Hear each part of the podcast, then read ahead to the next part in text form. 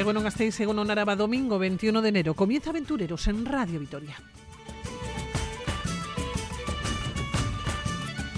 Nuestro primer viaje nos lleva hasta las antípodas con Jordi Bosch, un viaje de dos meses y más de 7.000 kilómetros recorridos en una furgoneta. El resultado, un libro, Nueva Zelanda, El último paraíso.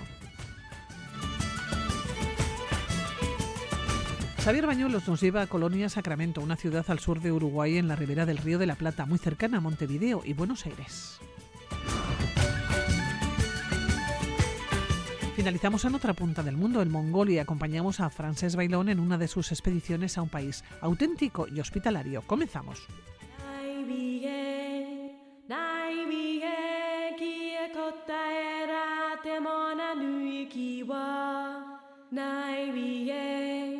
Nai bie ki e kota era te mona nui ki wa. 48 días y 7.566 kilómetros, un viaje para descubrir nuestras antípodas. Así se plantearon una aventura que les iba a marcar y que posteriormente se iba a quedar plasmada en un libro, Nueva Zelanda, El último paraíso.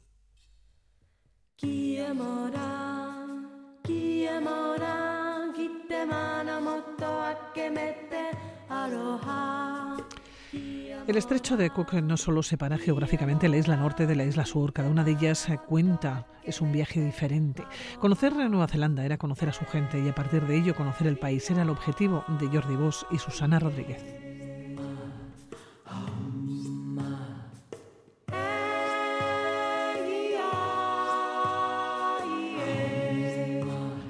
Jordi, Nueva Zelanda es un paraíso perdido. ¿Cómo estás? Muy buenas, ¿qué tal? Bien, bien, bien, sí, sí, sí, hombre, Nueva Zelanda es uno de esos sitios que una vez que has ido siempre tienes ganas de volver. Y realmente los paisajes son alucinantes y también culturalmente tiene mucho encanto, así que sí, sí, es un sitio al que iría en cualquier momento otra vez. Oye, ¿por qué Nueva Zelanda? ¿Por qué os lo planteasteis? Un viaje que era como un sueño, ¿no? Más lejos, desde luego, no se podía ir, ya hemos mencionado, ya lo saben nuestros oyentes. Estamos hablando de, nuestras antípodas. ¿Por qué Nueva Sí, Zelanda sí. tan lejos? Bueno, mm, para Susana siempre había sido un destino soñado y a mí también me contagió ese, ese entusiasmo por Nueva Zelanda, ¿no? También está, bueno, un poco, también coincidió con todo el tema de las películas del Señor de los Anillos, ¿no? Los paisajes, todo despertaba un poco esa, esa fascinación. Y, y bueno, y, y era un destino al que realmente siempre habíamos querido ir, en parte por los paisajes y la naturaleza, y también porque nos interesaba el tema de la, bueno, la cultura maorí, y en fin, que todos estos alicientes hacían que, bueno, que, que fuera el lugar, además era eso, ¿no? El lugar más lejano y decir, bueno, pues hacemos un gran viaje y qué mejor destino que Nueva Zelanda. Ah, Jordi, llegasteis y alquilasteis la furgoneta. Lo primero, había que cruzar las dos islas, ¿no? Sí, sí, sí, pero bueno, todo esto ya lo preparamos con Desde mucho aquí. tiempo, todo esto ya lo gestionamos desde aquí, estuvimos buscando y, y sí, sí, había, claro, todos estos aspectos como el transporte o incluso, por ejemplo, si quieres hacer algunas travesías, eh, algunos trekkings como hicimos el Abel Tasman o, otros que hay, tienes que prepararlo con mucho tiempo, igual con medio año tienes que ya hacer las reservas para poder, para poder ir allí, o sea que hay que, hay que prepararlo con tiempo. Era un viaje con mucho tiempo de preparación, con muchos alicientes, conocer su gente y a partir de ella conocer el país, ¿no? Oye, ¿dónde comenzasteis? Bueno, pues empezamos eh, por Auckland, por la, bueno, en la isla norte, y, y, bueno, que es la ciudad la más grande, más internacional, y bueno, el aeropuerto internacional más, más grande está allí, y empezamos desde allí toda la ruta por, el, por la isla norte. Primero empezamos por la isla norte y después ya fuimos a la, a la isla sur. Llevabais la idea de escribir el libro, os documentasteis además extensamente antes de partir. ¿El eh, resultado cubrió todas las expectativas o la superó? Sí, la verdad que sí, que fue, como te decía, además de, no solo tuvimos que preparar la logística del viaje, de decir, bueno, pues transportes o dónde queremos ir, eh, alojamiento, sino que también estuvimos contactando con, con, personas que nos pudieran dar un poco las claves para descifrar el país, ¿no? De conocer un poco, pues, cómo es la vida allí, de, um, la cultura. Y sí, sí, estuvimos contactando desde, desde antes de, de ir, ya, ya nos escribimos pues con, con Mireia, también con Philip Temple, un escritor neozelandés, eh, especializado también en temas de naturaleza. Y, y, bueno, fue un poco todo el engranaje de, para ir preparando también la ruta, ¿no? Pues, ¿no? De decir, bueno, pues intentamos ver los lugares que queremos ver, también entrevistar a las personas con las que queremos hablar y así, bueno, surgió todo este todo y la verdad que sí, que nosotros al final para nosotros fue, bueno, el, libro ya fue como el, cierre de esta gran experiencia. Oye, ¿recuerdas la primera entrevista, la primera persona que os encontrasteis allá? Porque os encontrasteis con muchas personas en el camino, ellos de alguna manera os iban marcando, ¿no? La historia, el carácter también neozelandés, la cultura maorí. ¿La primera entrevista ¿Cuál fue? Sí, em, así, bueno, nosotros fuimos, em, la primera entrevista que hicimos fue con Mireia y Roy propiamente, que son una pareja catalano-maorí que, contactamos a través de, unos familiares. Y, claro, para nosotros era un, poco la idea, ¿no? De que, qué mejor manera de, conocer un poco el lugar con alguien que tiene la, perspectiva de, Nueva Zelanda, pero que también conoce nuestra cultura, ¿no? Que, y que sabe, bueno, pues los contrastes que hay y, y, que te puede explicar cómo es la experiencia de estar viviendo allí, ¿no? Y para nosotros fue, eh, fue una primera experiencia y podemos, pudimos conocer también a la madre de Roy, eh, que nos contó muchas cosas bueno, de, su, bueno, de su vida y de, la cultura del, lugar, ¿no? y, realmente fue, fue una experiencia muy bonita estar con su familia. Pero había que continuar el viaje. Sí, claro. claro, cuando llegas, te encuentras ese primer encuentro emocionante y todo es fantástico, pero llega un momento que hay que decir adiós y hay que continuar porque la ruta es el conductor, ¿no? En este viaje entre las dos islas, en viaje de norte a sur, como bien decías que habéis comenzado en Auckland, había que continuar, había que seguir, ¿no? Había que seguir conociendo fundamentalmente. Sí, sí, porque nosotros eh, la idea es que cuando preparábamos el viaje, que también de aquí surgió el proyecto del libro, es que nos encontramos que no había propiamente, bueno, hay guías, pero no había tampoco mucha literatura y queríamos, bueno, combinar un poco escribir un libro, pero que no fuera solo una guía, ¿no? pero que también te permitiera conocer un poco el, el país, la cultura, te diera más puntos de vista. Entonces nosotros desde Auckland lo que hicimos fue partir hacia, hacia Cape Reinga, hacia el norte de todo, Después eh, fuimos a la costa este de la, de la isla norte, que, bueno, que, destaca sobre todo, es una zona muy poco poblada, con paisajes maravillosos y que también donde es, muy, está muy presente la cultura maorí, ¿no? las maraes. Y después de allí fuimos a, otro de los puntos estrella para nosotros, que era el, Tongariro, ¿no? la zona volcánica de Tongariro, que que bueno, que tiene bueno, tres volcanes activos impresionantes. Hasta última hora no supimos si podíamos, si podíamos ir a hacer las excursiones porque tres semanas antes hubo pequeñas erupciones, pero bueno, también es para nosotros quizá uno de los paisajes más impactantes de la isla norte. Claro, os habéis encontrado en este viaje con un país, y lo habéis dicho vosotros, ¿no? De muchos países. Sí, sí, sí. De, bueno, claro, tienes muchos paisajes diferentes, ¿no? Sobre todo, además, el contraste la isla norte es, bueno, un poco más temperada, más, más tropical, ¿no? Bueno, hay muchas playas eh, y zonas famosas pues para el buceo, pero también hay, hay montaña, volcanes. Y después la isla sur, claro, ya ahí la, la dimensión de la naturaleza es mucho más, más espectacular, ¿no? Tienes la cordillera de los Alpes del Sur, que son tienes más de 30 montañas que superan los 3.000 metros, playas de, bueno, con corrientes de la Antártida que no son muy aptas para el baño, digamos. Eh, todo es más salvaje, ¿no? Más tienes glaciares, ¿no? Es, es, también la isla sur es donde quizás eh, la que suele impresionar más al viajero y donde se palpa más esta naturaleza que domina, ¿no? Tan salvaje, o los fiordos, ¿no? Que son también uno de los principales atractivos. Claro, es un viaje que lo lleváis muy preparado, pero siempre hay margen para la sorpresa. ¿Os llevasteis? Eh, sí, por ejemplo, bueno, eh, nos pasó, por ejemplo, bueno, que una vez en el lugar, pues igual para ir en, la isla norte, para ir a Cape Reinga, vimos que la distancia era mucho mayor, pero dijimos, bueno, pues da igual, pero vale la pena ir hasta, hasta el norte de todo, que es un lugar muy importante para la cultura maorí, que tiene unos paisajes, unas playas larguísimas, impresionantes. También nos pasó cuando queríamos hacer esta travesía en el Tongariro Alpine Park, que el día que teníamos prevista hacerla nos cayó un diluvio impresionante y intentamos hacerla pese a eso, no vimos nada y al día siguiente repetimos y ese día sí que pudimos disfrutarla.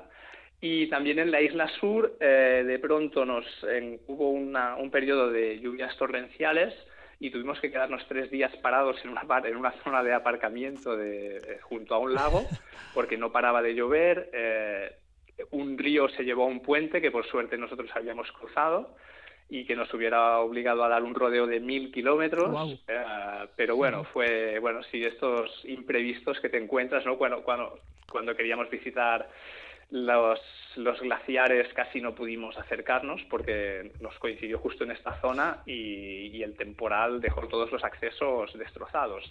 Incluso los, las tiendas, la gente no podía llegar a, a las poblaciones para trabajar. Fue, fue bueno, como un poco así el, la aventura, ¿no? De... Claro, son, imprevistos que se convierten en anécdotas, ¿no? Sí, sí, sí, sí, sí. Y más imprevistos que probablemente, bueno, os eh, fuisteis encontrando a lo largo del camino. Estamos hablando de 48 días, de 1.700, de 7.566 eh, kilómetros, eh, se dice pronto, en un país cómodo, tranquilo, seguro, hospitalario. Sí, es un, sí, sí, sí, sobre todo hospitalario, la gente es muy, muy amable, ¿no? En todas partes, si yo que sé, que si ven una furgoneta que, oye, entran alguien, la camper van de quién es, porque ahí tienen las luces encendidas y enseguida, en este sentido, siempre te preguntan, eh, les gusta mucho, ¿no? También, como están tan lejos, ¿no? Y un poco, bueno, aislados al estar eh, en, las antípodas, ¿no? Siempre son muy amables con el viajero, con el visitante. Es un país muy seguro también, ¿no? Te sientes muy a gusto y, es, muy cómodo. Todo está muy bien preparado para viajar o para también si quieres hacer excursiones o senderismo está todo muy bien señalizado. Eh, los visitors son una maravilla. Es, o sea, es, un país muy agradable, muy muy cómodo para, para viajar. Pero claro, eh, sí, sí, bueno, ahora, eh, claro, hace tiempo, nosotros cuando hicimos el viaje fue en, hace ya, han pasado 10 años del viaje ya, y los precios nosotros nos habían dicho que, no notaríamos tanto la diferencia, sí que mm, nos pareció más caro de lo que estábamos habituados, entonces vivíamos en Barcelona y era un poco más caro todo, eh, tampoco era un nivel de caro como, por ejemplo, Escandinavia o otros países con precios más prohibitivos. O sea, era, era más caro todo, pero, pero en ese momento no, no, nos, no era tan, tan extremadamente caro como otros destinos. Eh, sí que ahora con el tiempo no sabría decirte, pues bueno, pues cómo está ahora el dólar neozelandés y, y el coste de la vida, cómo, cómo puede haber variado, ¿no? Pero Jordi, vuestro objetivo, uno de vuestros objetivos, además de viajar, de vivir la aventura, ¿no? de acercaros hasta las antípodas, eh, queréis publicar un libro, queréis tener el libro, ¿no? Hemos comenzado hablando de Nueva Zelanda, este paraíso, ¿no? El último eh, paraíso. Cuando tuvisteis o os enfrentasteis al lienzo en blanco, como hacen los pintores, o a la página en blanco, eh, ¿sabíais por dónde comenzar, por dónde contar a, al público, ¿no? que a los lectores, porque queréis contar la historia, la cultura neozelandesa, transmitirle la amabilidad, la hospitalidad, ¿no? presentarle sus ciudades, eh, hablar incluso de leyendas. Claro, eh, ¿sabíais por dónde comenzar? Porque a veces es lo más complicado comenzar. Sí, bueno, es la parte, sí, claro, es la parte más complicada porque al final tienes toda la experiencia, toda la vivencia y toda la información, pero luego es saber cómo, bueno, es cómo, cómo contar el relato y también, bueno, que sea atractivo para el lector. Y así que nosotros al final pensamos esto, ¿no? Dijimos, bueno, aquí el, protagonista es, queremos que sea el viaje, ¿no? Y entonces lo que, lo que hicimos fue articularlo, ¿no? Articular los capítulos eh, siguiendo la ruta que hicimos, ¿no? Y así como ir descubriendo poco a poco el país, pues al ritmo que lo hacíamos nosotros también. Y nos pareció que era que era la mejor manera de contarlo porque así tenías un, el, el, viaje te marcaba como el, hilo conductor, ¿no? Y era, y era la manera que de poner un poco también al, al lector en, en, nuestra posición, ¿no? De, ir, ir, haciendo el viaje con nosotros, ¿no? Es lo, al menos es lo que intentamos. Oye, Jordi, ¿volveríais? Vosotros, eh, tanto tú como Susana, habéis vivido, ¿no? Eh, fuera del Estado, en otros lugares, en otras ciudades. Eh, ¿Volveríais a Nueva Zelanda? Sí, sí, por supuesto, sí, sí. Además ahora, bueno, tenemos ahora a, dos, a un hijo y una hija Iba y Nora y nos encantaría poder algún día repetir este viaje con ellos y que, y bueno, nosotros, para nosotros sería volver a conocer estos lugares, para ellos sería una experiencia nueva y seguro que verlo también a través de sus ojos nos daría una visión totalmente nueva ¿no? y diferente y sí, volver, nos encantaría volver. Bueno, pues aquí nos encontramos con este libro encima de la mesa, Nueva Zelanda, recuerden, el último paraíso, este viaje para descubrir nuestras antípodas. Hablamos de un viaje de casi 50 días, 7.566 kilómetros en una, en una furgoneta en la que cruzasteis eh, las dos islas, la norte y el sur. Toda una aventura en un país muy desconocido, pero como bien decías, en un país muy cómodo eh, para viajar, muy amable, muy hospitalario, muy tranquilo y muy seguro. Jordi, darte las gracias por atender la llamada de, Radio Vitoria, por acercarnos a las antípodas, eh, por hacernos soñar ¿no? con un viaje de estas características. Que sigáis bien, que retoméis el mundo de los viajes, de las aventuras. Sí, bueno, muchas gracias a ti, Pilar, por, por, bueno, por contactarnos y también porque para nosotros siempre es un poco una manera de revivir el viaje, ¿no? De, pues cuando hablamos de él y siempre nos encanta y también te agradecemos mucho esta, bueno, esta oportunidad. Jordi, vos, eh, muchísimas gracias. Hasta la próxima. Cuidaros. Gracias,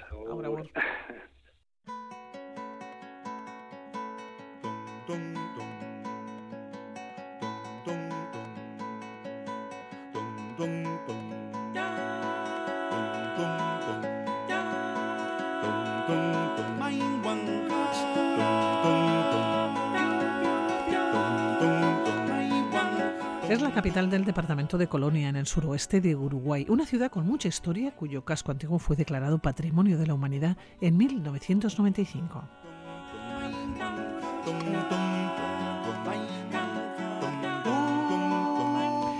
Xavier Bañuelos, hoy nos vamos contigo hasta la colonia de Sacramento. ¿Cómo estás? Muy buenas. Egunon. Vamos a situar dónde nos encontramos. Colonia de Sacramento, Uruguay. Pero exactamente pues dónde? Nos, encontramos en un sitio precioso, precioso, muy bonito. Yo he estado varias veces y la verdad es que siempre que acierto a ir por tanto por Uruguay como por Argentina, si me pilla cerca, cae una visita. Está, a ver, eh, la ciudad está en el suroeste de Uruguay, en la ribera norte del Río de la Plata, que es la gran bahía que separa Argentina y Uruguay, ¿no? Y está muy cerquita ya de la desembocadura del río Uruguay, que a su vez también es el río que traza la frontera sur-norte o norte-sur entre, entre estos dos países, ¿no? Entre Argentina y Uruguay. Más o menos que estará a 179, 180 kilómetros de Montevideo y más cerquita de Buenos Aires, a 50 kilómetros de Buenos Aires, lo que hay que cruzar pues todo el río, todo el río de, de la Plata. Claro, Montevideo y Buenos Aires son las dos ciudades cercanas de referencia de esta, de esta colonia. Oye, ¿cuántos habitantes tiene? Pues eh, es una ciudad de unos 26.000 habitantes, eh, más o menos, que está, la verdad es que está en un emplazamiento muy bonito, ¿eh? Porque es una, es una bahía pequeña y abierta entre Santa Rita y San Pedro, que son dos de las puntas, ¿no? Y, y queda mirando hacia el oeste del río de la Plata, ya hacia la zona del río Uruguay, ¿no? Y chica, es que es una ciudad muy cuca, es decir, es una ciudad pequeña y linda, las dos cosas, ¿no? tiene el tamaño, sí, tiene el tamaño además como justo, decías, unas veintitantas mil personas aproximadamente. eso es. Eso es, eso es. Entonces es, es muy es pequeñita, es bonita y bueno, ya lo has dicho, ¿no? Su casco antiguo es patrimonio de la humanidad y la verdad es que con merecimiento porque es muy muy muy bonita, ¿no? Pero yo creo que a ver, yo creo que tiene dos características que la hacen especial, ¿no? especial, ¿no? Sí, que es eh, se puede decir que es una ciudad fusión entre los estilos español y portugués. Estamos hablando de los tiempos de la colonia. ¿eh? Y luego que es una ciudad pues es una ciudad impregnada de romanticismo, o sea, rezuma romanticismo en cada esquina por la que vas, sobre todo todo todo el casco antiguo. Entonces, pues bueno, estas dos cosas hacen pues que sea una ciudad yo creo que el adjetivo que mejor le viene es deliciosa. Es una ciudad pequeña, decíamos, cargada de historia. Además es un tanto peculiar y una ciudad deliciosa. Eh, porque ¿qué tiene esta ciudad? Respecto a la historia me refiero, ¿no? Sí, a ver, eh, bueno, a ver, de entrada es la población europea más antigua de Uruguay, la primera ciudad que se fundó en, en el actual Uruguay, ¿no? Fue fundada por los portugueses, ¿eh? No fue fundada por, los castellanos o por los españoles, no, fue fundada por los portugueses en el siglo XVII, concretamente en 1680, eh, cuando Manuel Lobo, a la sazón gobernador de Río de Janeiro, pues montó una expedición para extender los dominios del imperio portugués por, la, por lo que entonces se llamaba la banda oriental, ¿no? que es decir, todo aquello que queda al este del río Uruguay. Evidentemente, le movían pues intereses militares y comerciales económicos, ¿no? su gran rival en ese momento, que era el Imperio español, y entonces fundó lo que dieron en llamar Nova Colonia do Santísimo Sacramento. Tuvo que ser una zona muy conflictiva. Bueno, de hecho cambió de manos en más de una ocasión. ¿eh?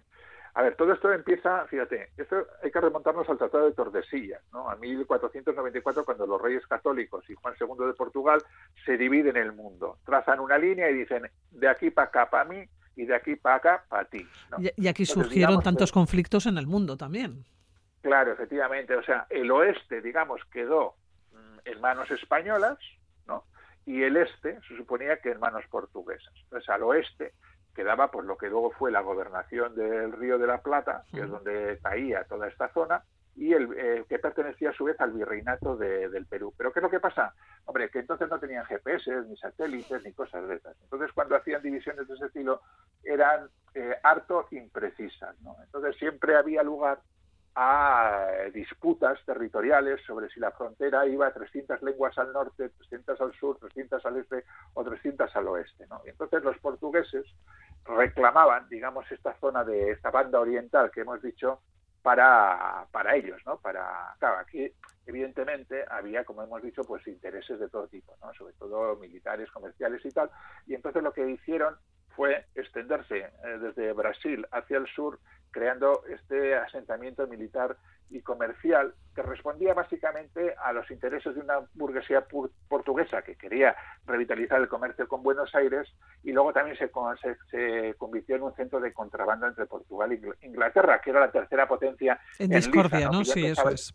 Inglaterra empezaba ya a despuntar como gran potencia internacional, ¿no? Bueno, pues evidentemente, según bajaron los portugueses, la reacción española fue inmediata. Y en 1680 eh, desde Buenos Aires, eh, el, que era entonces el, gobernador de, Buenos Aires tomó Colonia y la renombró llamándola Fuerte, Fuerte del Rosario. ¿Qué pasó? Que en 1983 eh, es devuelta a Portugal, devolución que se rubricó en el Tratado de Lisboa de 1701. Entonces los portugueses la refundaron eh, tomando de nuevo el nombre anterior, la colonia, eh, la nueva colonia de Sacramento. ¿no? Claro, este ir y venir. sí, claro. porque en 1705 España vuelve a tomar la colonia en el marco de la Guerra de Sucesión, pero nuevamente es de vuelta a Portugal en 1713 por el Tratado de Utrecht. ¿eh? Y ahí es donde realmente se convirtió en un foco de contrabando, porque ya estaban, eran muy amiguitos ingleses y portugueses. Los portugueses en 1723 fundan el fuerte de Montevideo, no la ciudad, el fuerte, que lógicamente no les gustó nada a los españoles, lo tomaron en 1724, mandaron a Zavala, que era el gobernador de, Buenos Aires, a fundar la ciudad y controlar todo el contrabando que se estaba, que se estaba generando. ¿no? Pero en 1750 la colonia, por el Tratado de Madrid, vuelve a España a cambio de las misiones jesuitas de Río Grande do Sul. O sea, ahí se, intercambiaron entre portugueses y españoles, se convierte, se, se, intercambian estos territorios. Pero ¿qué pasa? Que tras la Guerra de los Siete Años, Portugal vuelve a ocupar Colonia por el Tratado de París de 1763. Oye, pero, pobres ciudadanos. Pobres ciudadanos, que pobres de, ¿verdad? No sabían ni dónde, claro, de, unas manos a otras es que en 1777 España vuelve a retomar Colonia, y ya de forma de, definitiva, lo cual se rubrica en el Tratado de San Ildefonso y pasa a formar parte del virreinato del Río de la Plata. Pero los ingleses no podían estar quietos. Entonces, en 1807 los ingleses liberan Colonia, metiendo el, digamos, el rebustillo de los uruguayos mm, por la independencia, se genera todo el proceso de independencia de Uruguay, creándose la provincia oriental. En 1818 Portugal vuelve a tomar Colonia en la invasión luso-brasileña, hasta que en 1828 ya por fin eh, Colonia se, se integra en el Estado oriental de Uruguay que ya cuando Uruguay pues consigue la independencia definitiva. Vamos, un lío de, y como dices, yo creo que los habitantes de la ciudad ya no sabían ni por dónde despegaba el viento. Claro, ya no sabían ni qué idioma hablar. Estamos hablando de imperios, portugués y español en este caso, y también los ingleses, ¿no? Que hacían sus pinitos por ahí. Eh, claro, ¿cómo se nota todo esto? Hablábamos de una ciudad con una fusión, ¿no? De ambas tradiciones. ¿Cómo se nota en la ciudad? Entiendo que la arquitectura ha tenido que dejar su huella, ¿no? Sí, sobre todo, sobre todo hoy en día y sobre todo se nota en, la arquitectura, ¿no? Es la verdad es que es una ciudad muy peculiar que funde los estilos, hemos dicho antes español y portugués, pero también el poscolonial, ¿no? Entonces, eh, no sé, ¿en qué se nota? A ver, por ejemplo, la estructura urbana, ¿no? Eh, que tiene el almero típico español, que era, digamos, las normas que regían en ese momento la construcción de las ciudades coloniales, ¿no? En la, en la América eh, dominada por, por España, ¿no? Pero a la vez ves las callejuelas típicas de, de, las ciudades portuguesas con ese empedrado en cuña, ¿no? Que es muy característico de, Portugal, ¿no? O, por ejemplo, eh, las casas de piedra y tejado a dos aguas, eh, típicamente portuguesas, pero también con la construcción en ladrillo con techos en azotea es española, ¿no? Además es que está, es lo que lo bonito es que está perfectamente integrado, ¿no? Y al final se ha convertido en algo muy de colonia. Allí ella, en la península de San Gabriel, de San Gabriel eh, luciendo estas, todas estas fusiones y todas estas mezclas, ¿no? Así que pasear entre sus calles, esas calles estrechas de, la ciudad, es pues perderte, perderte en la historia, ¿no? ¿eh? Perderte en la historia. Sí, sí, sí, claro, te pierdes absolutamente en la historia con ese halo de romanticismo, que además, pues esto está salpimentado con coches de época por todas partes, con lo cual, hay, es una, gozada. Hay mucha afición a los coches de época, ¿por qué? Pues, pues la verdad es que sí, es muy curioso, es muy curioso, pero te los vas encontrando por todas partes. Y a ver, y además algunos en perfecto estado de, funcionamiento, ¿eh? con lo cual eh, se convierte, pues eso, en un, en un aderezo más eh, estéticamente llamativo y muy bonito que te meten, o sea, te hacen cruzar desde esta, desde esta época colonial al siglo XIX y principios del siglo XX y dices, joder, parece que estoy en una película. Es que es una, es una, auténtica preciosidad.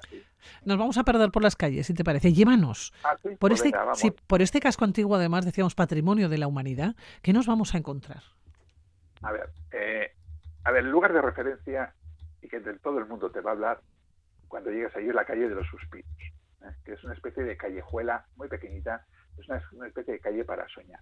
Es, es, una, es una calle que parte de la Plaza Mayor, que está pavimentada con estas piedras en cuña típicamente portuguesa que decíamos y también flanqueada de casas bajas coloniales, ¿no? también muy, muy de estilo portugués. Entonces, claro, es, es, una, es, una, es una calle muy, muy especial que además está, bueno, te iba a decir que estoy muy de leyendas, depende a quién se lo preguntes, porque unos dicen, ah, son leyendas o son, son inventos modernos, esto tal, pero bueno, en cualquier caso, en cualquier caso, eh, quieras que no, cuando estás por, eh, por allí y has leído las leyendas, pues te, llegan, ¿no? Eh, pues no sé, aquella que dice que, que, era el último tramo de los condenados a muerte antes de ser ahogados en el mar, que, son leyendas que, intentan explicar este nombre, ¿no? De, de la calle de los suspiros. Otros dicen que lo que pasa es que soy el suspiro cuando sale la luna llena de una joven enamorada que fue sorprendida por un malandrín y, asesinada, ¿no? Cuando esperaba su amor con una daga en el pecho y el último suspiro que dio fue pensando en, su enamorado. Eh, hay quien dice también que quien está buscando el amor lo que tiene que hacer es subir y bajar tres veces la calle, pues como como en Urquiola, ¿no? Como la piedra de Urquiola, lo mismo. Y, dar vueltas, claro. También hay la contraria, ¿eh? también dicen que los turistas, las parejas de turistas que pasen por allí, cuando llegan a casa se separan. Eh, luego también dicen que es el viento que, que roza los eh, recodos de la calle y entonces tal. Pero mira, al final la, la mayoría de la gente dice, mira, ¿eso es lo que pasa? Que aquí en determinada época, y no tan lejana, todo esto estaba eran prostíbulos. Entonces los marineros que venían por aquí lo que hacían era suspirar siempre por las meretrices que, que andaban por, por, la, por la calle. Historias para todos los gustos.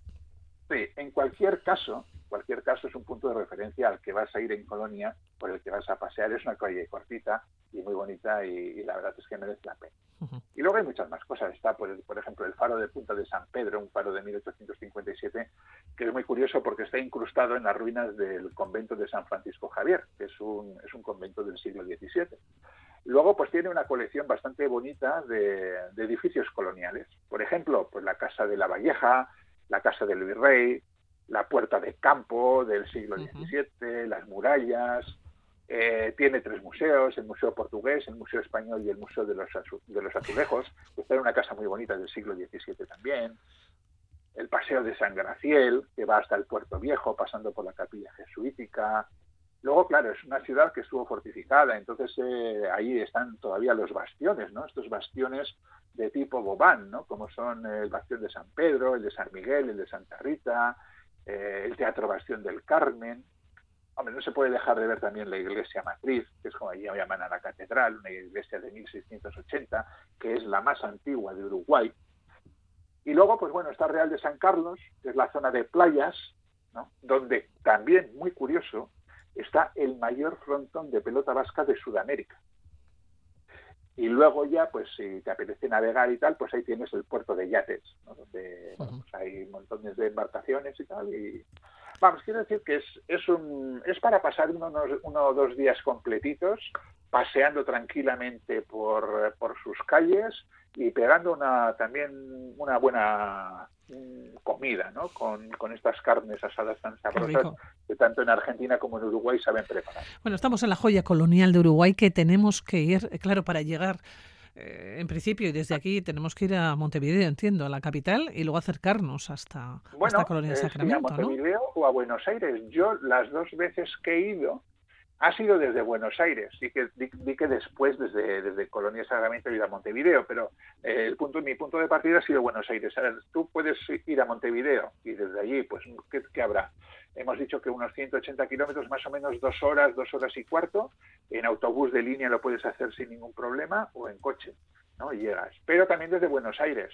Y muchas veces es una excursión de día desde Buenos Aires, porque en realidad tú te coges... Estás cerquita, hay dos tipos de ferries es el ferry normal y una especie de mm, ahí no me acuerdo del nombre de los de, los eh, barcos estos que van sobre un esto inflado de aire no que son que van súper rápidos ¿no? que son mucho más rápidos. Entonces en, yo creo que en menos de una hora puedes estar en, en, Colonia del Sacramento desde desde Buenos Aires. Y luego tienes todo el día para pasarlo allí. O sea que bien desde un sitio bien desde otro se puede se puede hacer. Si vas desde Montevideo, pues igual ya te quedas una noche porque son dos horas, ¿no? Pero desde Buenos Aires es una excursión de día. Fácil, que tenemos una cita con Uruguay o con Buenos Aires, cuando Argentina. Cuando lleguemos a Buenos Aires, desde luego nos vamos hasta Colonia de Sacramento. Xavier Bañuelos, nos despedimos. Cuídate. Muy bien. Un besito. Agur. Venga, agur va.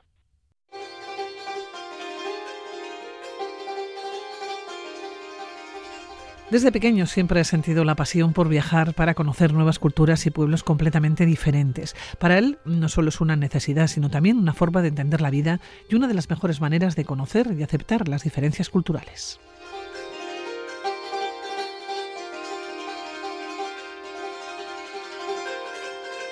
Con más de 40 expediciones al Ártico a sus espaldas, este antropólogo cultural se dedica al estudio, la investigación y divulgación de los pueblos árticos y de las culturas precolombinas. Ha viajado a más de 60 países, ha recorrido una parte del desierto del Sáhara y del Gobi, también en las cordilleras Altair y de los Andes. Ha escalado algunas de las montañas más altas de Europa y Asia y ha penetrado en las selvas de Borneo, Brasil, Ecuador, Guatemala o Vietnam.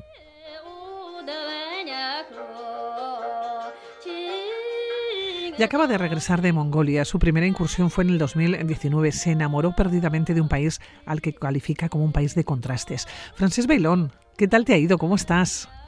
Hola, todo muy bien. Bueno, aún con el, con el jet lag y, con la diferencia de temperatura que ha sido abismal. ¿Qué temperatura tenéis en Mongolia? Pues la primera semana que, las dos primeras semanas entre 35 y 40 bajo cero. Wow y en algún momento puntual se alcanzó los 45 bajo cero y ya la ya las últimas semanas es en torno a los 25 o sea que comparado con lo anterior, pues bueno, había bajado un poco, había subido un poco la temperatura, mejor dicho, pero la verdad es que es muy duro. El, invierno mongol es muy duro. Tercera incursión en un país del que hace unos años no esperabas nada. Sin embargo, fue y está siendo una de las grandes sorpresas, ¿no? Sí, la verdad es que em, yo ya desde que tengo aquello conocimiento para viajar y, recursos, pues aquello que hablando con gente, pues siempre me decían que Mongolia era todo muy uniforme, muy homogéneo, eh, muy parecido todo, que realmente no era un país muy espectacular, ¿no? Y por ese motivo, entre otras cosas, nunca me había planteado viajar a este país. Pero en 2019 salió la oportunidad y bueno, fue un amor a primera vista, es decir, ya el primer día ya me di cuenta que todo lo que había oído y escuchado realmente no era cierto. Y así, estamos hablando ya de la tercera incursión, que no va a ser la última. En este 2024 también tienes planteada ¿no? y planeada varias eh, incursiones ¿no? a, Mongolia. En este caso, tú te marchaste solo. Creo que fue el pasado 16 de diciembre, en pleno invierno, en un país que ya nos has contado que marca temperaturas bajo cero, pero no 3-4 de los que estamos acostumbrados, por lo menos aquí en, Vitoria-Gasteiz. Mm, estamos hablando de 35 grados bajo cero, ¿no? Tú eres un amante del frío y de esta época del año. Y aún así, has pasado lo tuyo. Sí, sí, sí. Y, la verdad, mira, una anécdota es que yo tengo unas botas polares que son Buffy, que aguantan menos 90 grados bajo cero. Y aunque parezca mentira, eh, a pesar de que he estado eh, estos años pues haciendo como mínimo dos viajes al Ártico anuales, no las podía no las no las había utilizado desde el año 2017, porque eh, no hacía tanto frío en el Ártico como para llevarlas. Y afortunadamente, pues las he podido de, nuevo utilizar en este viaje a Mongolia porque sí que realmente con estas temperaturas sí que era adecuado llevar este tipo de botas. Con eso simplemente lo que quiero decir es que a veces eh, si quieres pasar frío no hace falta que vayas al Ártico. Puedes ir a Mongolia, por ejemplo, que, entre otras cosas, su capital, Ulaanbaatar, es la capital más fría del mundo. Ahí es nada. ¿Qué te has encontrado en esta tercera ocasión? O por lo menos, ¿qué, ¿qué, buscabas? Porque has dicho en numerosas ocasiones que es un país de contrastes, ¿no? Un país al que calificas como único y como auténtico, que te convenció hace cuatro años, ¿no? Para haber vuelto y para seguir volviendo, ¿no? En varias ocasiones. Pero cuéntame, ¿qué has buscado en esta ocasión o qué has encontrado de diferente o de nuevo? Bueno, eh, eh, en primer lugar, lo que, lo que sí que em, he, podido contrastar es que eh, realmente em, yo he hecho algunos recorridos que ya había hecho anteriormente tanto en verano como en otoño y el paisaje es completamente diferente, nada que ver. Obviamente ahora estaba todo cubierto de nieve, ¿no?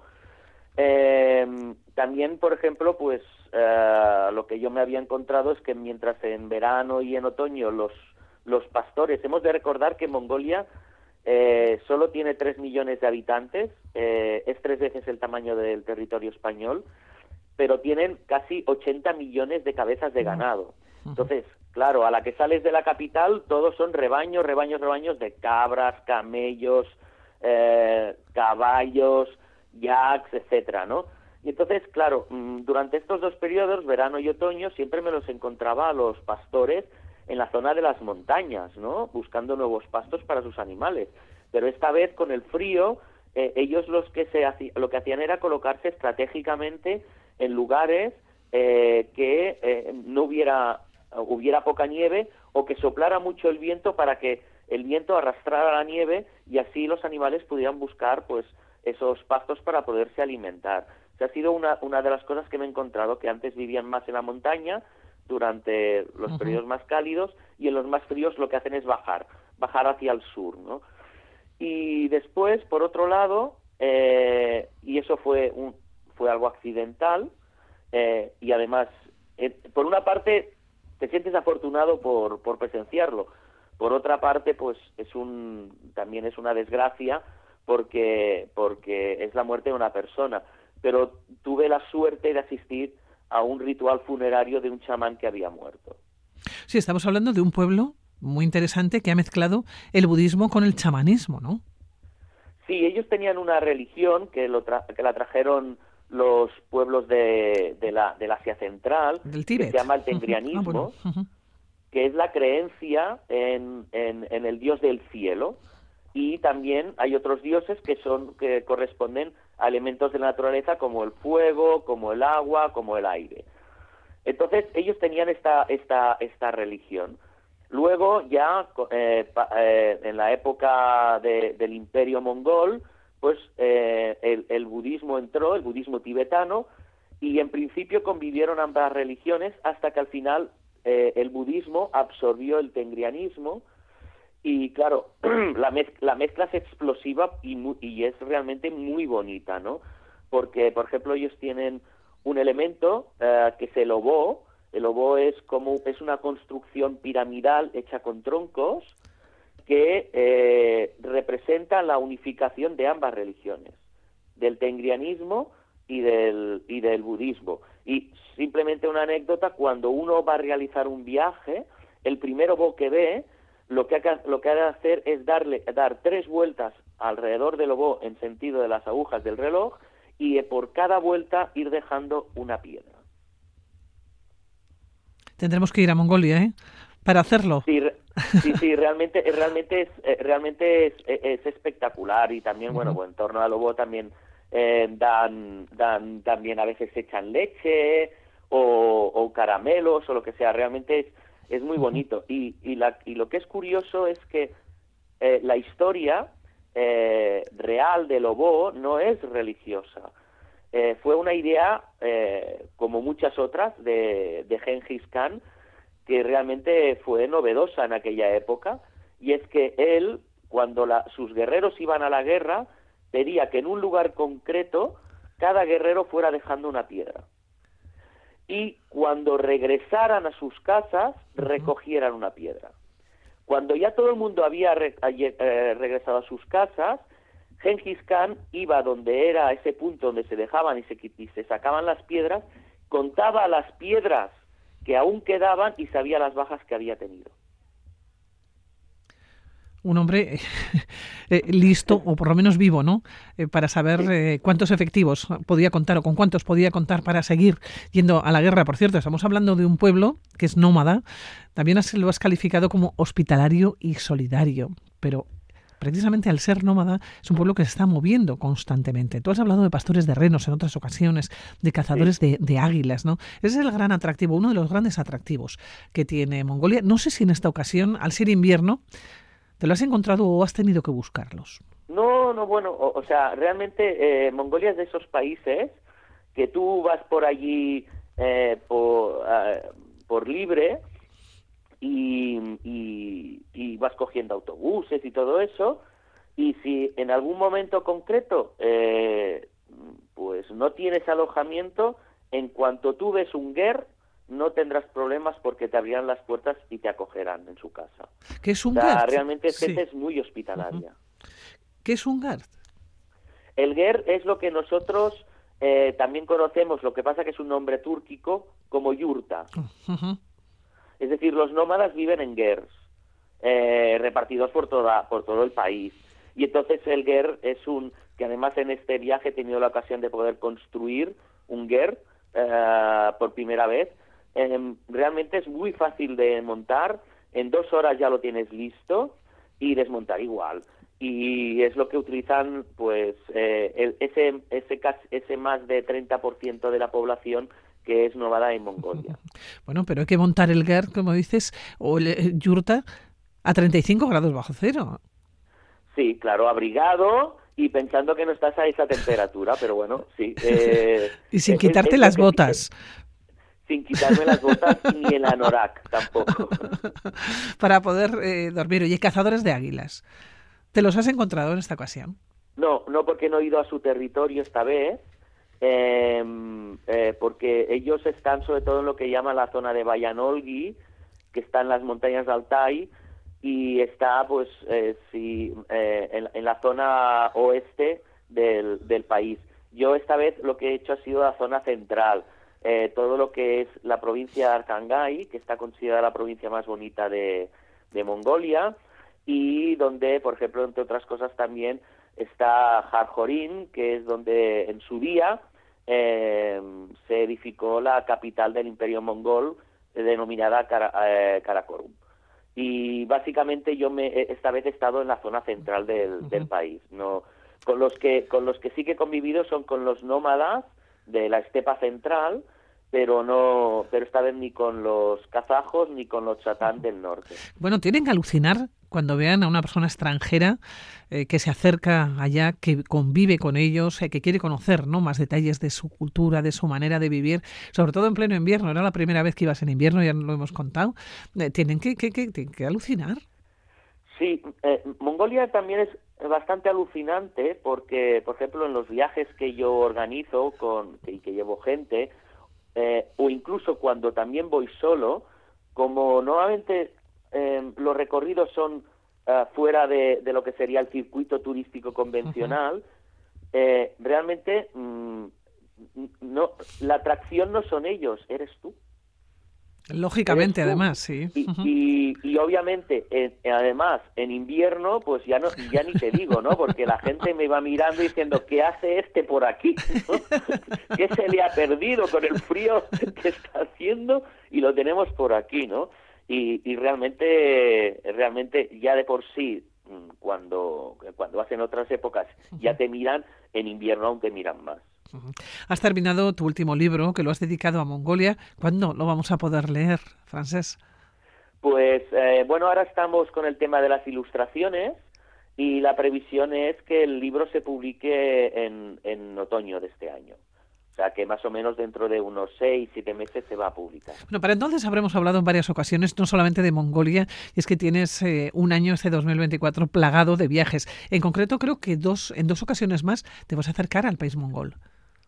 Sí, eh, tengo, ah, iré en, verano para llevar ahí un grupo. Eh, ese viaje será básicamente centrado en el Gobi, desierto del Gobi, la estepa central y las fiestas del Nadam, que son eh, las más importantes de Mongolia, junto con el Sagansar, que es cuando ellos celebran el fin de año, que por cierto no hemos hablado de eso, pero allí no ah, celebran el fin de año porque son budistas, ¿no?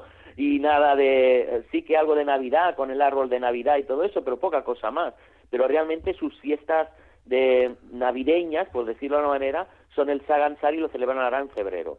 Entonces, en verano hacemos las fiestas del Nadam, donde hacen competiciones de arco, eh, de tiro al arco, de, lucha libre, de carrera a caballos, y después la, eh, el otro viaje es en septiembre-octubre, donde aquí se va a convivir no solo como, con los nómadas de, de la estepa central, como ya se hace en el de verano, sino que además subimos al norte para convivir con los satán, los pastores de reno, y para asistir al Festival del Águila Dorada en la zona de Valladolid con los, con los kazajos.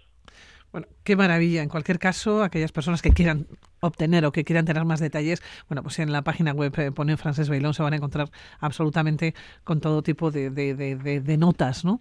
y de posibilidades eh, que, que, ofreces y de viajes que has llevado a cabo y que vas a llevar a cabo, porque como digo, este 2024 viene plagado de, de, aventuras francés. A la espera de tus próximos viajes y a la espera de este libro para otoño, lo has dedicado a Mongolia, un país del que dices que es único, que es auténtico, que es un país muy pero que muy hospitalario y además muy solidario. Recordamos, Mongolia es el decimonoveno país más grande del mundo. Estamos hablando de un país con muchísima extensión, pero solo 3 millones de personas. Y la mitad de ellas, como bien nos has contado en varias ocasiones, viven en la capital. Un detalle, 80 millones de cabezas de ganado. Ahí es nada, ¿eh? Ahí es nada. o sea, si hacemos, si hacemos los, si hacemos los cálculos, más o menos nos sale que cada, que cada habitante tiene eh, como 27 ejemplares. De, cabeza de ganado, eh, diverso, además, por lo que nos has dicho. Eh, Francés, que muchísimas gracias, como siempre, por atender la llamada de Radio Vitoria, que te vaya muy bien y seguiremos hablando, ya nos seguirás contando. Muchísimas gracias, Esquericasco, y hasta la próxima, estaremos en contacto. Agur, agur. Agur.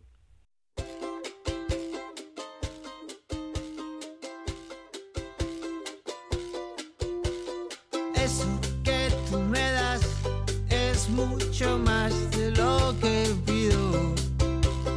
Todo lo que me das es lo que ahora necesito.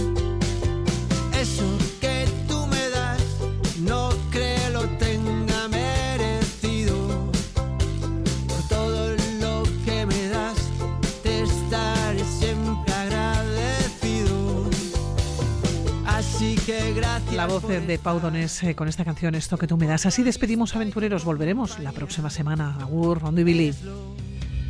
Lo mejor que me ha dado la vida por todo lo que recibí. Estar aquí vale la pena. Gracias a ti